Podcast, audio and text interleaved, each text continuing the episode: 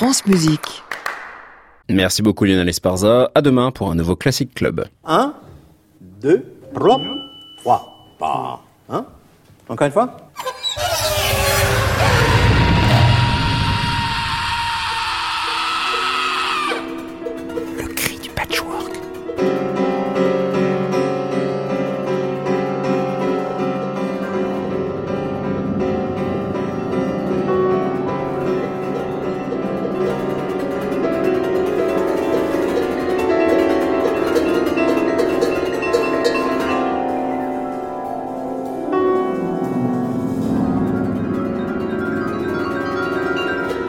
Chers écoutants, bienvenue dans le Cri du Patchwork, une émission qui chatouille le pavillon auriculaire.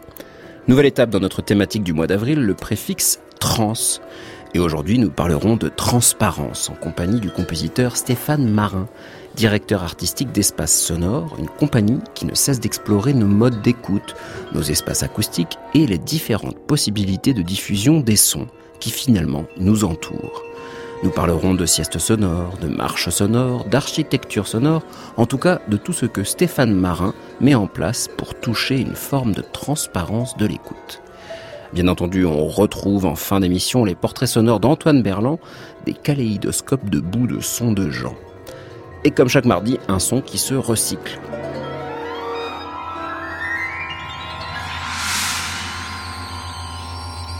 Le cri du patchwork, thème numéro 45, épisode numéro 4, séquence numéro 1. Eh, qu'est-ce que vous avez fait encore? Pas étouffé. Eh oui.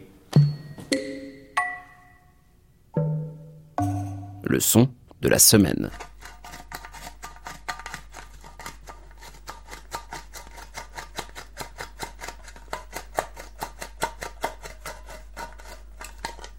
La boîte de conserve. Objet tout à fait anodin et quotidien qui révèle dans bien des cas des qualités sonores totalement dingues. Comme ici lorsqu'on l'ouvre. Mais très peu de musiciens l'utilisent en fait ainsi. Non. La boîte de conserve s'avère être un instrument de percussion permettant différents gestes et textures de son. L'instrument a tout faire en soi, comme dans ce morceau interprété par Soubi dans les îles Comores pour guitare et boîte de conserve où l'objet culinaire devient à la fois racleur et hochet. Me,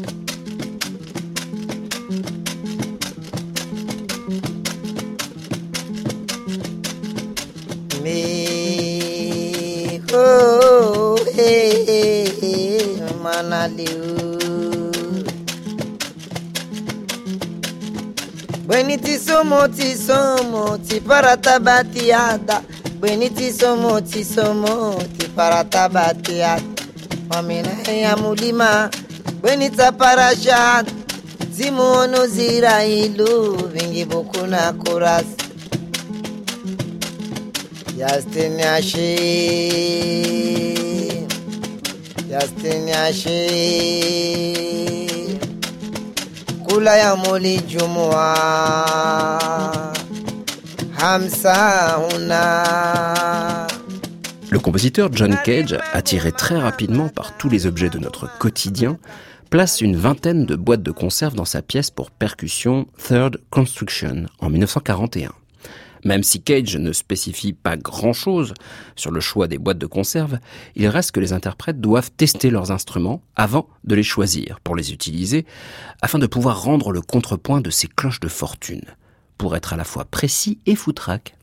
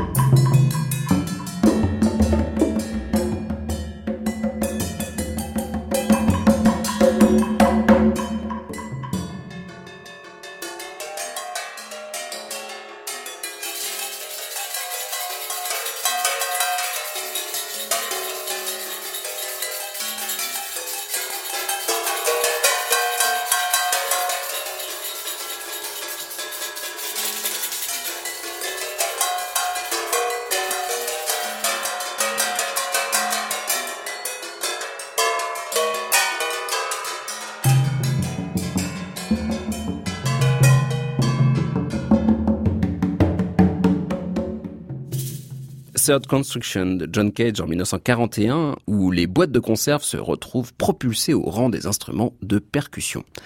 Et je ne sais pas si vous avez eu la même sensation que moi, mais lorsque j'entends des groupes de boîtes de conserve, j'ai l'impression d'écouter un gamelan indonésien totalement cheap. Et cela n'a pas échappé à la compositrice Laura Lieben, membre du gamelan Son of Lion, l'un des plus anciens gamelans américains, destiné en partie à la création contemporaine. Dans Bang and a Tin Can, les sons du gamelan traditionnel se tuilent avec un ensemble de boîtes de conserve qui propose ainsi une forme de scintillement mal défini en contrepoint au timbre riche du gamelan. Et ça marche.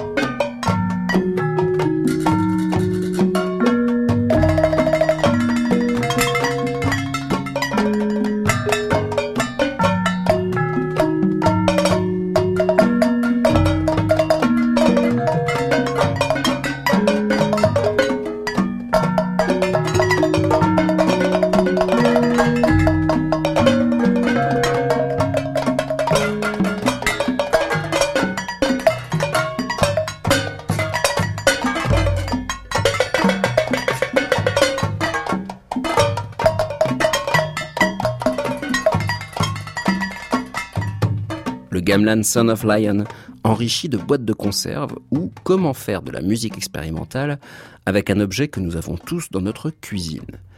Si on se donne la peine d'écouter ce que peut faire une boîte de conserve, il devient alors un objet sonore magnifique. Comme Guiro, par exemple, lorsque l'on frotte deux boîtes de conserve l'une contre l'autre. Cela donne un grattement discret, fluide, comme dans ce Sunday Monday de Kwabena Nyama, musicien ghanéen. Et ici, le racleur en boîte de conserve porte alors un nom, le kun kun.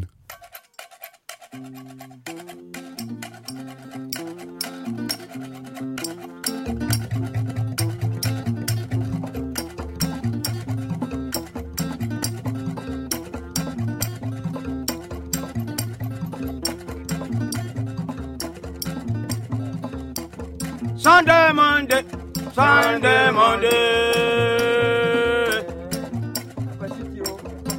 Sunday Monday, Sunday Monday, Adwara, Abirana, Ukiana, Yawana, Ifiana, Nana Mimi, Nakosiana, Waya Comido.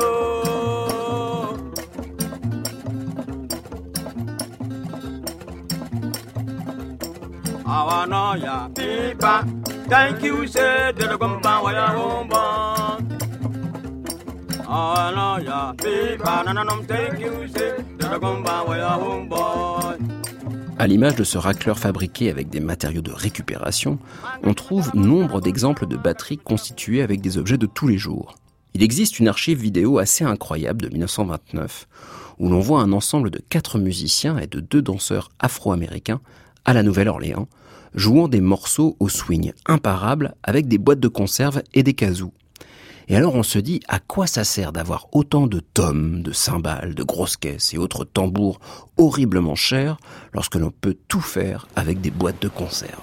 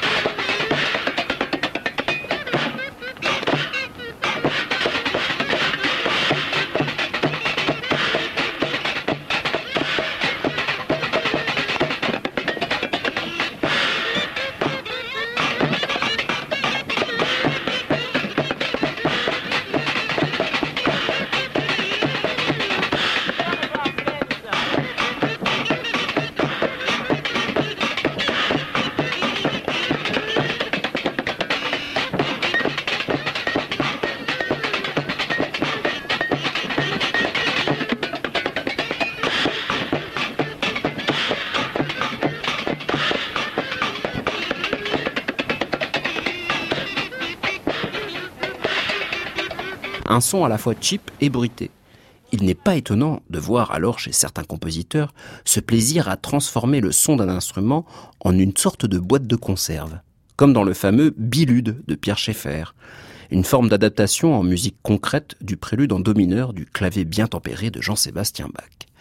Et à la toute fin, le mélange entre le son du piano et une espèce de piano préparé crée, à mes oreilles, la sensation d'un piano de boîte de conserve, lorsque l'on met un piano en boîte.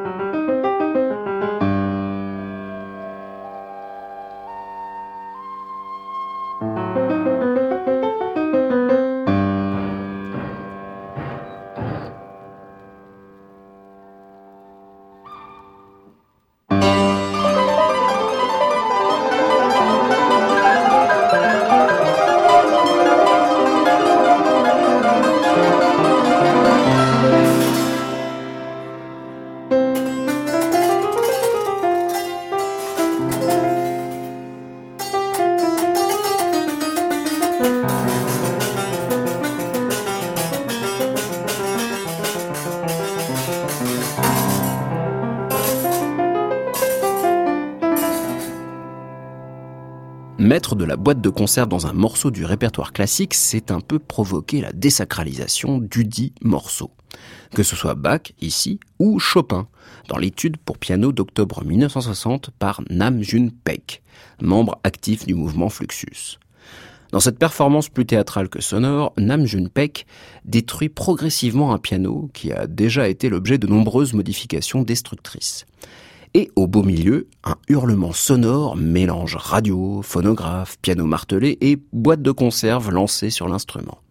Si vous arrivez à les entendre distinctement, ces boîtes de conserve, vous êtes de vrais spécialistes. La boîte de conserve ou l'anti-instrument.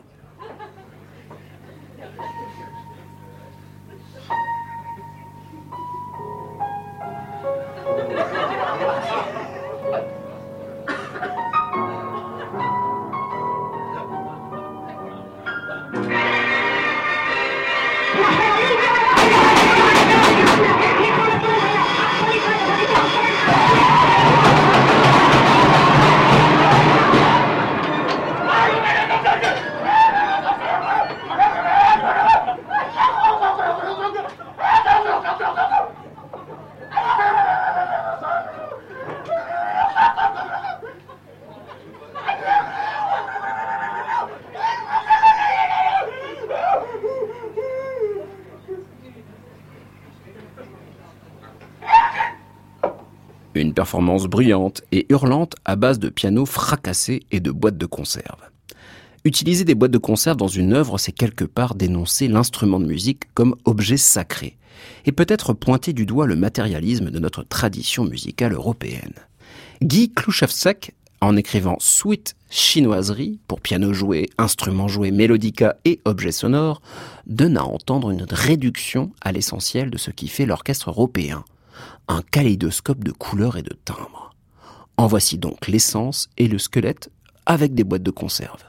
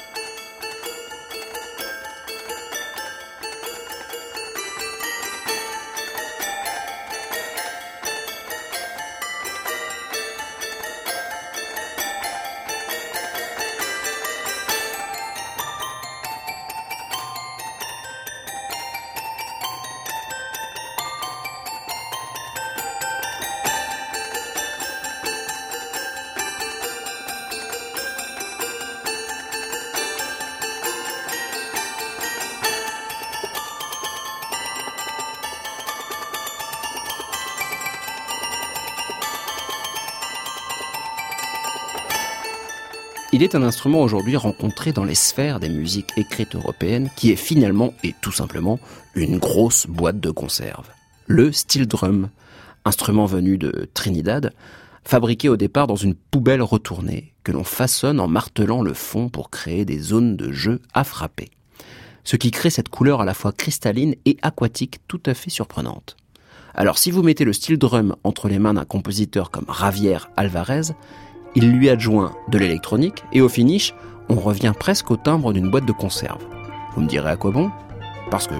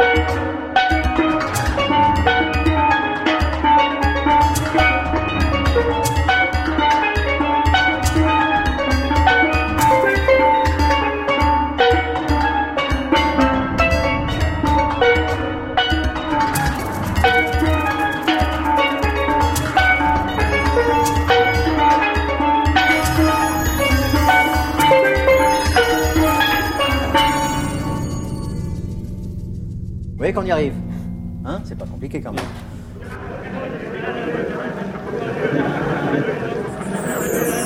France Musique. le cri du patchwork, Clément Lebrun. Stéphane Marin, bonsoir. Bonsoir. Vous êtes artiste sonore, paysagiste sonore et compositeur d'écoute et vous êtes à l'origine de la compagnie Espace Sonore. Alors compositeur d'écoute, c'est un mot qui évidemment fait tilt. Composer une écoute pour vous, est-ce que c'est choisir les sons que les gens devront entendre, c'est leur dire ce qu'ils doivent entendre? Alors, composer l'écoute, euh, pour moi, c'est euh, oui, il y a l'aspect de qu'est-ce que l'on va, comment on va éventuellement remplir l'écoute. Donc ça, c'est finalement euh, tout compositeur est un compositeur d'écoute. Il met en place, il construit avec des sons, euh, des propositions qui vont venir remplir euh, plus ou moins les oreilles. Mais quand on parle de composer l'écoute, c'est aussi de, donner la possibilité d'y laisser de la place et d'offrir des cadres d'écoute, composer ces cadres comme euh, le ferait un peintre ou un photographe, cadrer l'écoute pour offrir euh, des paysages que soit j'ai composés ou soit j'invite les personnes, l'audience à composer par eux-mêmes. Vous parlez de paysage, Stéphane Marin, parce que en tant que paysagiste sonore, vous êtes intéressé au fur et à mesure de votre carrière à tous ces sons qui nous entourent. Le mot paysage sonore a été utilisé maintes et maintes fois. Pour vous, est-ce Mm. que c'est justement, vous parlez de cadre, est-ce que c'est cette photographie d'un espace dans lequel on va zoomer qui vous intéresse ou c'est plutôt prendre conscience que nous sommes toujours à l'écoute de quoi que ce soit? Il, y a les, il y a les deux aspects, parce que le- dans la notion de cadre, il y a vraiment l'idée d'inviter par des dispositifs à créer des cadres dans lesquels l'écoute de l'environnement euh, in situ, l'environnement direct, va être écouté. Et donc il devient paysage par le fait qu'il a été cadré. Enfin, en tout cas, c'est la définition que j'en donne. Un environnement sonore devient un paysage du moment où on l'a cadré. Voilà, il y a une artialisation de l'écoute, quoi. Il y a une conscience euh, esthétique de ce que l'on écoute. Et du coup, ça fait paysage. Et puis après, il y a le travail, on va dire, plus de compositeur, au sens classique du terme, où on va composer des paysages, peut-être directement à travers la phonographie, sur place, en le captant, ou peut-être par la suite en le recomposant, euh, à l'aide, on va dire, de procédés euh, électroacoustiques plus ou moins euh, complexes ou très simples. Stéphane Marin, euh, justement dans cette idée de composer des espaces sonores, des paysages sonores, ou bien justement de nous laisser à l'écoute de ces paysages sonores, vous avez créé avec euh, Espace Sonore, votre compagnie, plusieurs dispositifs d'écoute. On va un peu en voir euh, quelques avant-goûts, puisqu'on ne peut pas le vivre tel quel à la radio. Mais on va parler euh, tout d'abord de ces fameuses marches que vous invitez. Alors je connais le mot sound walking, qui est quelque chose qui a été beaucoup développé dans l'univers anglo-saxon. Est-ce que ça s'apparente justement à ces marches qui invitent à une écoute composée ou bien liée justement à l'espace sonore qui nous entoure. Est-ce que la marche crée une forme d'écoute différente? Tout à fait. Il y a vraiment l'idée là de posture d'écoute ou de dynamique d'écoute. Et en effet, écouter en marche, c'est pas tout à fait pareil que d'écouter euh, assis ou couché. C'est pas pareil que d'é- d'écouter en marche dehors que d'écouter en marche dans, un bâtiment ou d'écouter assis. En parlant des dispositifs et rapport au soundwalk historique, euh, on va dire le soundwalk à, à oreille nue, la marche d'écoute à oreille nue. Moi, je pratique euh, quelque chose qui s'y apparente parfois.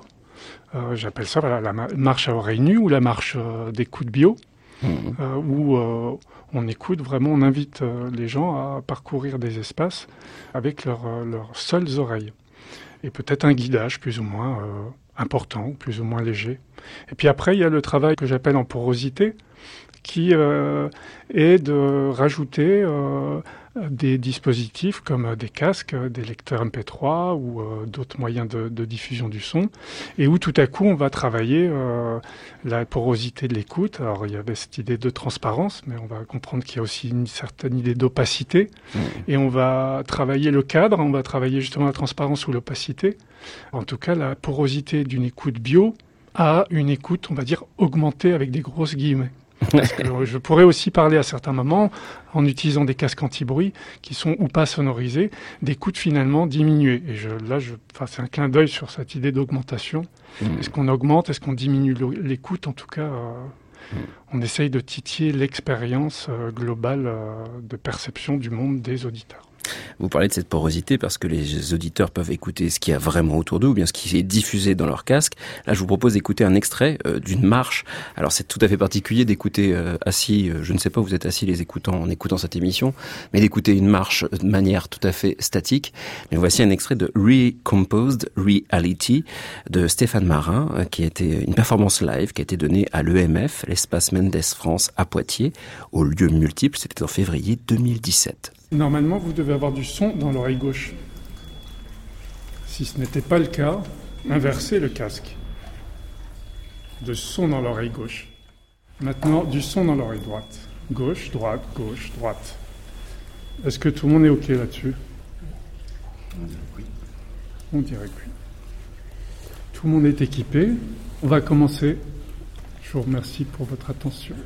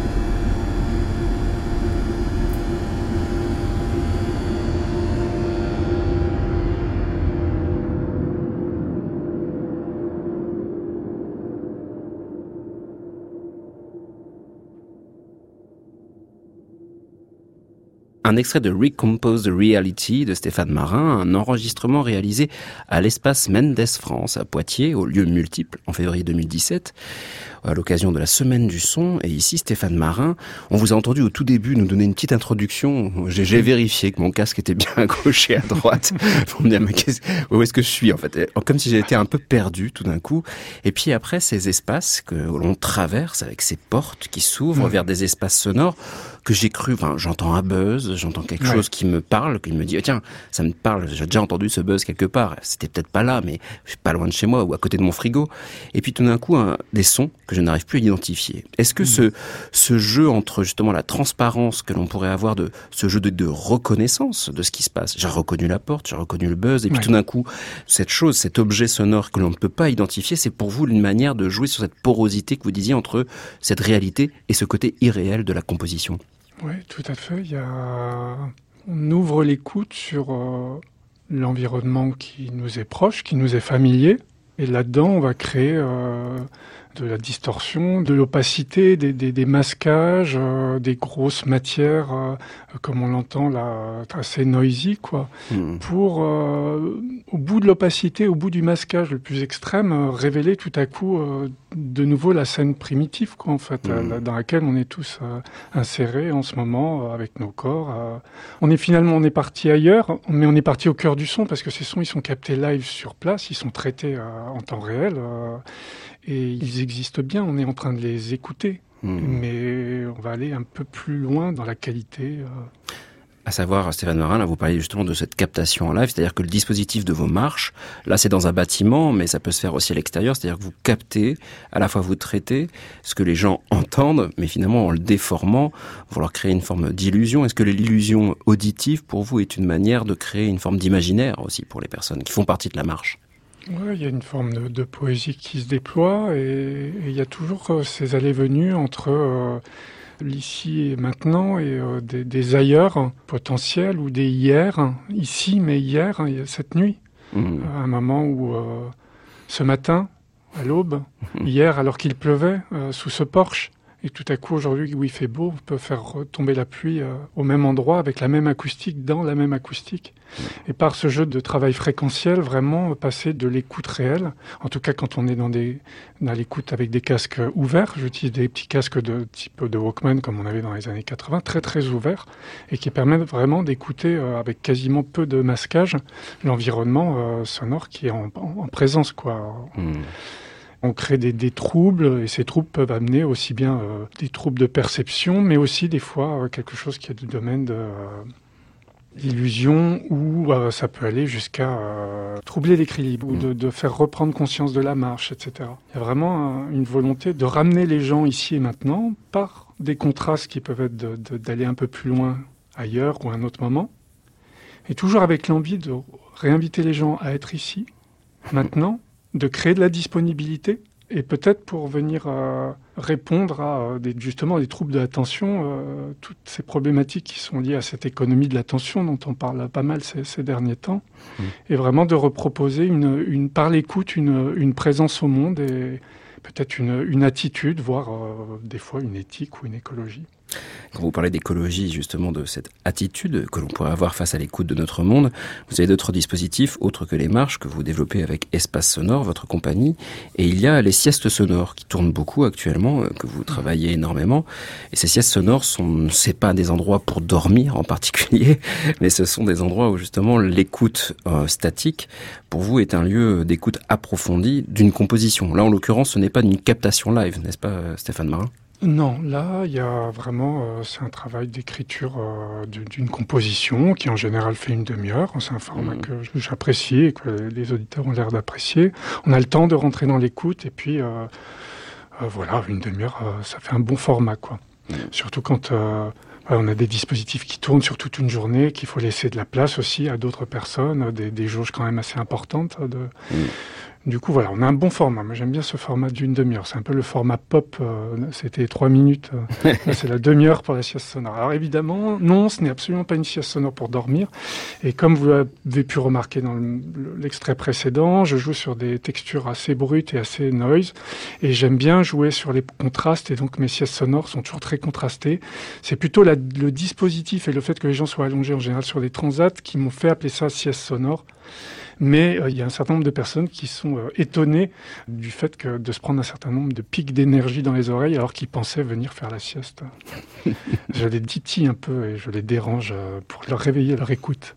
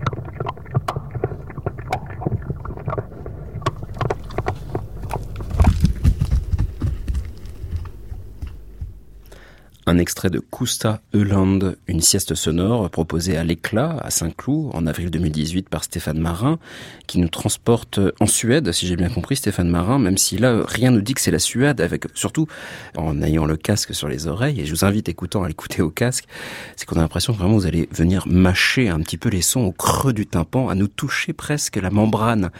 Est-ce que pour vous, Stéphane Marin, d'aller chercher les extrêmes, normalement le son assez éloigné, très proche, c'est nous faire voyager l'oreille, même en étant statique, c'est-à-dire continuer toujours cette histoire de marche quelque part. Ouais, il y a cette idée euh, de voyager avec ses oreilles. J'avais commencé vraiment les premières séries comme ça de phonographie de voyage avec un projet qui s'appelait L'oreille nomade, donc avec des cartes postales sonores, euh, 28 cartes postales sonores binaurales euh, en Birmanie. J'avais fait un voyage euh, en 2013 en Birmanie. Il y avait cette idée de m'accompagner dans l'écoute au creux de mes oreilles, parce qu'avec les petits micros binauraux, ce sont des petites capsules qu'on place dans les oreilles pour rendre un son très très réaliste. J'aime bien inviter à, voyager, aussi bien vers des destinations inconnues, qui pourraient nous sembler familières ou pas. Enfin, jouer aussi sur, voilà, sur ce trouble de euh, je connais ce son, euh, il est lointain. Finalement, est-ce que partir au Sri Lanka, est-ce que c'est partir euh, enregistrer que des sons exotiques J'en suis pas sûr et c'est pas forcément ce que j'ai envie de raconter. Mmh. Donc euh, cette Suède, elle est, elle est sauvage, c'est sûr, mais finalement, qu'est-ce qu'on va entendre? On va entendre un sanglier, on va entendre des écureuils, des oiseaux. Peut-être la chose la plus bizarre, c'est qu'on va entendre aussi un chantier de bûcherons et qu'au sein d'une belle prise audio naturaliste qui pourrait être complètement pure et parfaite, non, vient s'installer dans la nuit un fond que je vais augmenter, que je vais essayer de booster pour qu'on en prenne conscience et que lui, il ait quelque chose à raconter, peut-être des fois plus intéressant que ces oiseaux qui nous pépient dans l'oreille. Le chasseur aussi, surprendre le chasseur qui finalement est là, euh, près de ce piège, car c'est un piège à son qui a été posé au niveau d'un piège euh, de, de chasseur avec un distributeur de, de- de maïs qui a attiré euh, pas mal de grignoteurs pendant la nuit. Donc voilà, qu'est-ce qui est l'exotisme de notre écoute? Est-ce que il y a, y a des sons qui sont dans notre quotidien qui, si on y prête l'oreille, sont beaucoup plus euh, extravagants et hallucinants et inouïs que euh, dans la jungle au bout du monde, en fait? Stéphane Marin, euh, vous parliez de qu'est-ce qu'on se raconte finalement avec ces écoutes. Est-ce que pour vous, il y a, dans ces compositions-là, vous pensez à une forme de dramaturgie de notre Mm. écoute? Tout à fait. Ça me plaît que vous parliez de dramaturgie plutôt que de narration, parce que la narration, c'est pas forcément un terme qui m'est propre. Je pense pas raconter des histoires avec mes compositions. Par contre, en effet, j'ai toujours parlé de dramaturgie sonore, parce qu'il y a quelque chose qui se passe. Voilà, il y a quelque chose qui se Mm. passe, il y a quelque chose qui me semble être intéressant, ou tout qui me semble digne d'intérêt, que j'ai envie de partager dans ce sens-là, et que je vais essayer de d'accentuer cette dramaturgie. Et du coup, ça me fait penser aussi à, à peut-être la thématique de la quiétude. On, pense, on va penser siège sonore, on va penser field recording, euh, phonographie, audio-naturalisme, les sons des oiseaux, euh, quelque chose de très calme qui va nous apporter la paix. On me dit, vous travaillez avec des thérapeutes du sommeil, etc. Hmm. Bah, pourquoi pas, peut-être dans mes vieux jours, mais pour l'instant, j'ai envie de continuer à plutôt que de poser de la quiétude, mais j'ai envie de la poser cette quiétude. Mais travaillant sur les contrastes et la dramaturgie, je ne peux pas la séparer de l'inquiétude. Et moi, aller dans, ce monde, j'a- j'adore transvaluer les, valeurs, mais euh, créer de l'inquiétude au sein du monde animal et quelque part euh, pouvoir réutiliser des sons euh, de machines, etc., pour en, donner un- un- une sensation très douce ou porteuse. Moi, j'adore, les ronflettes électriques, j'adore les gros vrombissements dans les basses des de l'air conditionné, des stations de, de- de rafraîchissement, etc. Quoi. Et du coup, d'inverser ces valeurs qui vont, en général, quand vous posez la question aux gens, quels sont les sons que vous aimez, quels sont les sons qui vous, qui vous reposent ou quoi, tout de suite, on va dire, les bons sons sont les sons de la nature, et les mauvais sons sont les sons de la ville ou de l'humain ou de pire de l'industrie. quoi. Et ça, c'est un truc qui me hérisse les poils. Je défends, évidemment... euh, une vision, euh, on va dire, écologique qui ne mettrait pas le monde humain en première ligne et euh, que ce- ces sons euh, recouvrent tout le, le règne animal. C'est absolument pas ça que je veux dire, mais dans une certaine écologie du sonore ou en tout cas de l'écoute, on peut qualitativement euh, transformer notre écoute et se rendre compte que si on ne projette pas sur un son un affect, à ce moment-là, si on commence à vraiment s'intéresser à sa matière pour ce qu'elle est, de façon brute, euh, de façon vibratoire, de façon énergétique, ben, à ce moment-là, euh, peut-être qu'on serait surpris de trouver du plaisir euh, quand on va nous révéler euh, qu'est-ce que l'on était en train d'écouter. Stéphane Marin, euh, le mot phonographie est revenu euh, régulièrement depuis le début de cette interview. Phonographie, alors on pense au phonographe à chaque fois qu'on entend ce mot-là, c'est-à-dire quelque chose qui diffuse du son principalement. Phonographie, est-ce que c'est plus dans le sens de cette photographie, cette fameuse photographie de paysage sonore que vous manipulez, vous, en tant que compositeur, de différentes manières? On va le voir avec les deux extraits suivants. Oui, tout à fait. Le- en fait, il y a un vocabulaire qui est en train de se mettre en place avec des pratiques qui sont quand même euh, assez récentes et on s'y perd un peu. Disons, celle que j'essaye d'utiliser, c'est de dire que le field recording, donc l'enregistrement de terrain, est une technique et la phonographie serait l'art de la prise de son, donc le field recording, qui serait la technique, la technique photographique, la technique phonographique, et puis de l'autre côté, euh, l'art, le, point de vue du photographe, et donc le point d'ouïe du phonographe. Voilà, on peut vraiment faire ce rapprochement entre les deux. Il y a l'idée euh, dans la phonographie de dire qu'on a là le premier travail du compositeur qui, par le cadrage, par le choix du matériel, par le choix du moment, par l'éloignement ou le rapprochement de l'objet, par le choix de l'objet sonore, du, paysage, du cadre qu'il va poser, est en train de poser le premier pas, le premier cadre de sa composition, voire par un cliché sonore, par une carte postale, par un enregistrement, en simplement en appuyant sur record et en terminant par stop. S'il a bien fait son travail, il peut livrer de façon brute cette phonographie sans avoir à la réécrire ou la trafiquer. Car finalement, il a pris un beau, un beau cliché, une belle, euh, Hmm. il, a, il a bien cadré l'écoute et il peut le partager. Alors je vous propose, Stéphane Marin, d'écouter une de vos phonographies. Vous nous direz ce que c'est. Je, je préfère ne rien dire d'ailleurs, ne même pas dire le titre. C'est un extrait de Matin d'Ariège.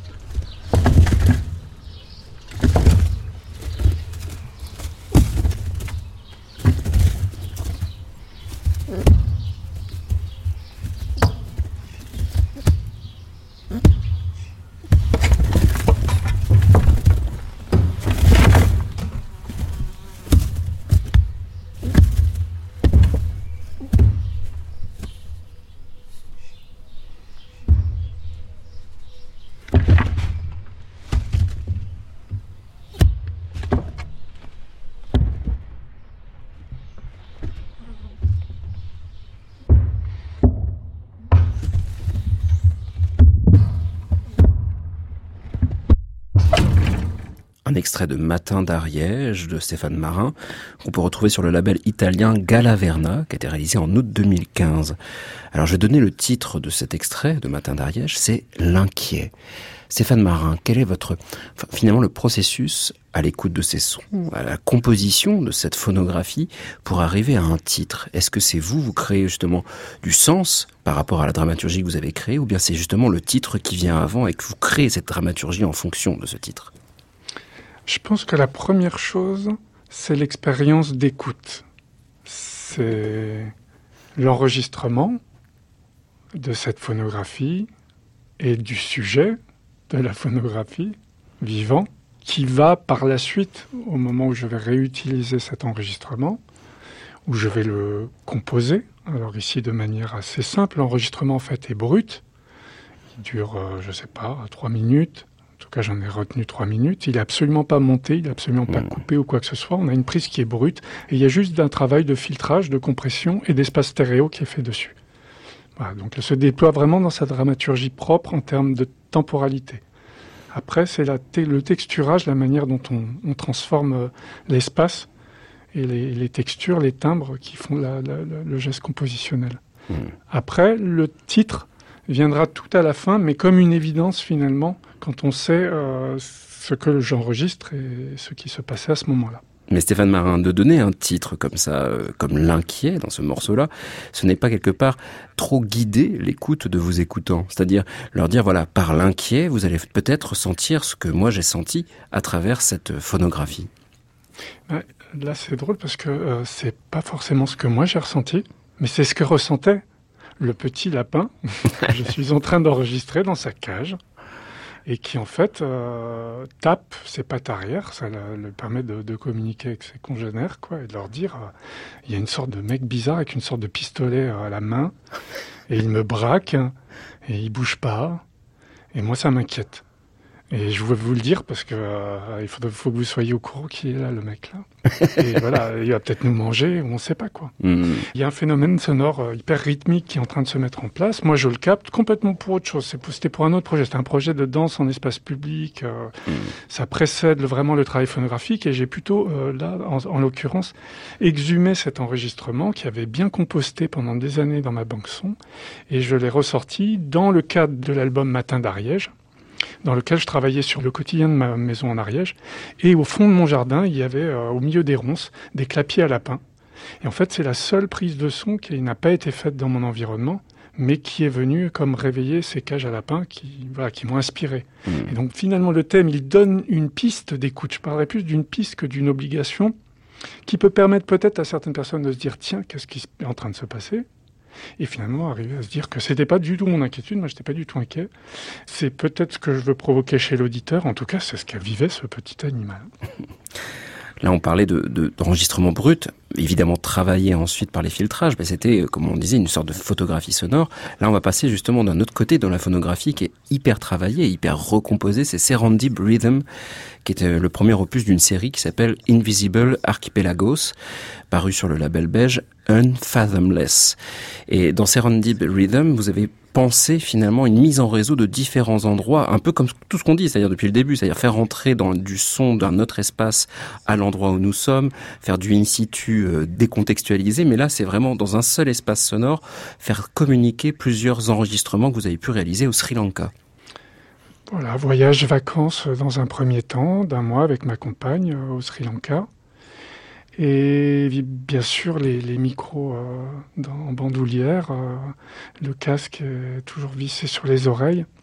Et ramener de là des heures et des heures d'enregistrement de différents endroits où on était en villégiature, quoi. Et on va dire un seul endroit où j'ai vraiment passé euh, 48 heures, euh, c'était les Knuckle Ridge Mountains, pas très loin de Candy, où je suis vraiment là parti pour euh, 48 heures d'enregistrement avec le but de ramener de la matière professionnelle pour en faire peut-être une création. Quoi. Tout le reste était de la capture de, de sons au fur et à mesure d'endroits qu'on visitait ou euh, évidemment de petits matins où je me levais à l'aube euh, avant ma compagne pour aller euh, m'adonner à mon vice.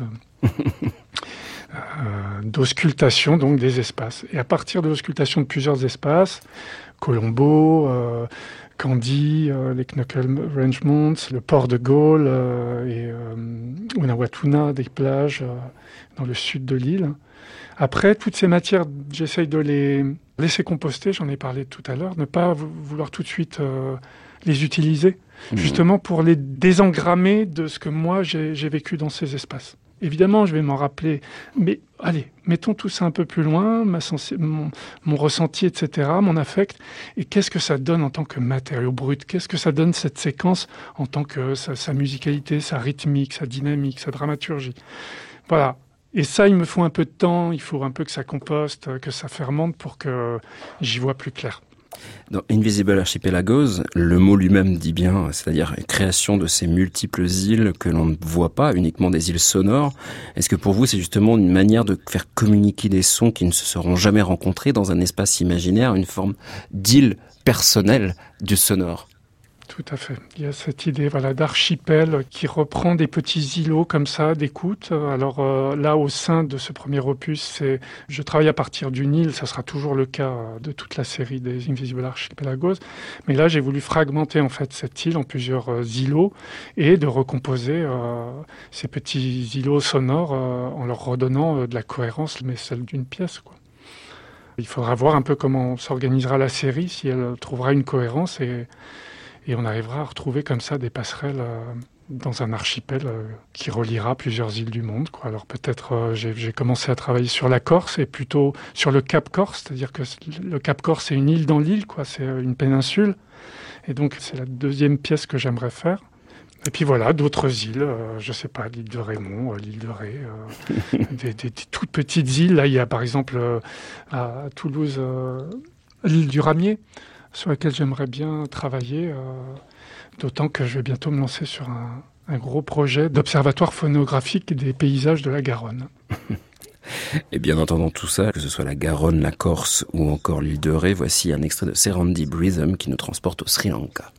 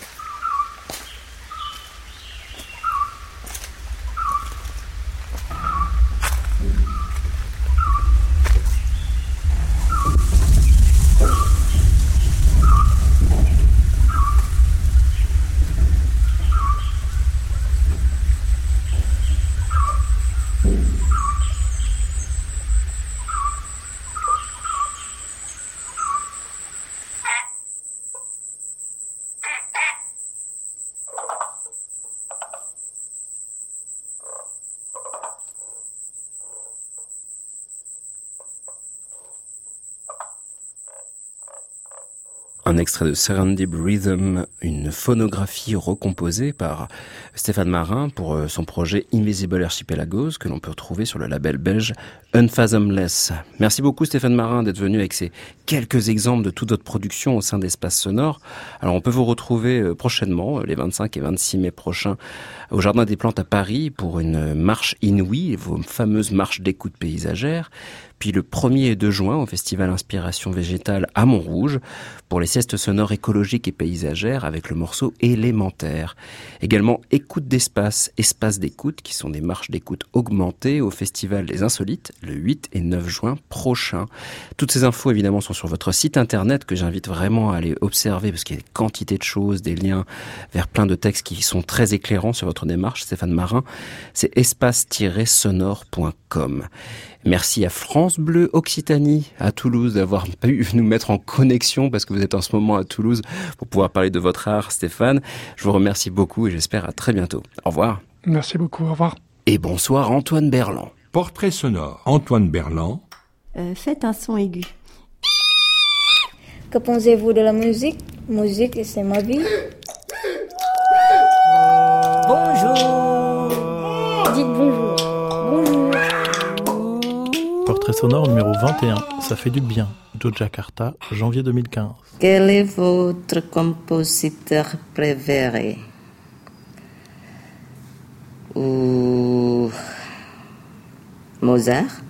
Merpati putih berarak pulang Hilang menerjang badai Tinggi di awan Où habitez-vous actuellement? J'habite à Kota Gede.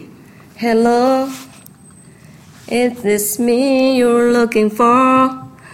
I can see in your eyes, I can see in your smile. Profession? Bibliothécaire. Hum, bon, je le sens. Alouette, gentille alouette. Où êtes-vous né?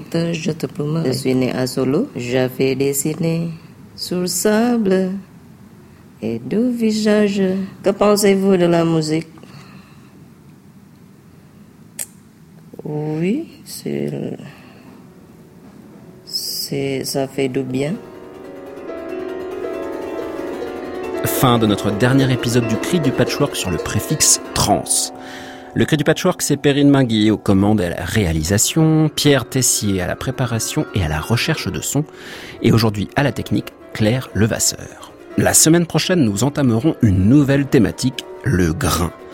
Un mot qui nous permettra de parler tout autant du timbre que de la granularité du son. Et on commence mardi prochain par une rencontre avec Björn Schmelzer, directeur musical de Grain de la Voix, un ensemble unique en son genre qui redonne du corps à une voix que l'on a perdue, celle des musiques contenues dans les manuscrits du Moyen Âge et de la Renaissance. Une recherche créative pour une musique du passé qui s'inscrit réellement au présent. D'ici là, si vous voulez réécouter cette émission, je vous donne rendez-vous sur le site internet de France Musique, francemusique.fr. Vous pourrez également podcaster l'intégralité des portraits sonores d'Antoine Berland. Chers écoutants, Si je fais 1, tagalam, 1, parap, 2, ça suffit. Un, il sait ce qu'il a à faire. 1, parap, 2, 3. C'est simplement pour savoir qu'on est ensemble. Bonjour, au revoir. Voilà. France Musique, il est minuit, l'heure de retrouver Anne Montaron et Création mondiale. À réécouter sur francemusique.fr.